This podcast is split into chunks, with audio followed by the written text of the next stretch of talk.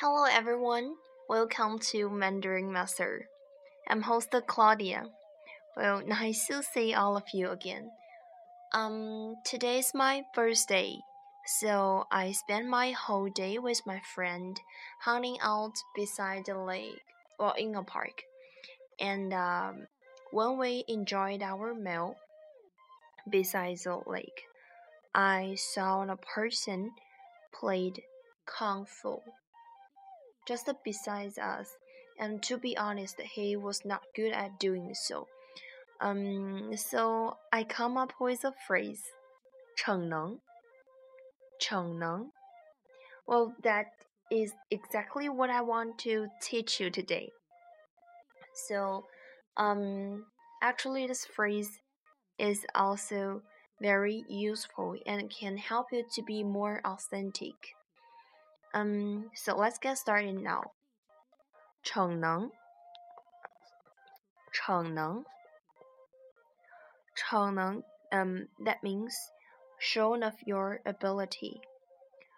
Um, well, let me separate these two words and teach you separately. Um, the first word, 逞,逞 is third tone. 逞就是表现出来的意思。 Cheng means to show off or to see parade. And uh, third words of this phrase, Neng. Neng is second tongue, and that means um 能力，或者说本领、能耐。Well, that means ability. So um try to combine these two words, 逞能 that means shown off your ability. It means parade one's ability. So actually, it's very, it's not a good thing. I think.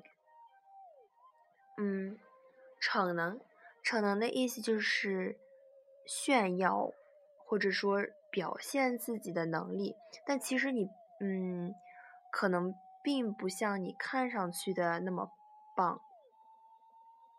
well, let me give you guys an example. 别逞能了，没有什么值得这么玩命的。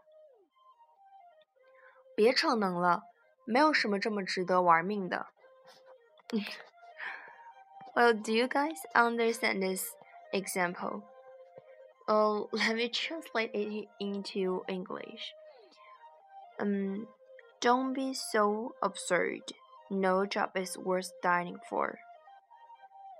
So, um, well, that's what I want to teach you today. 逞能,逞能.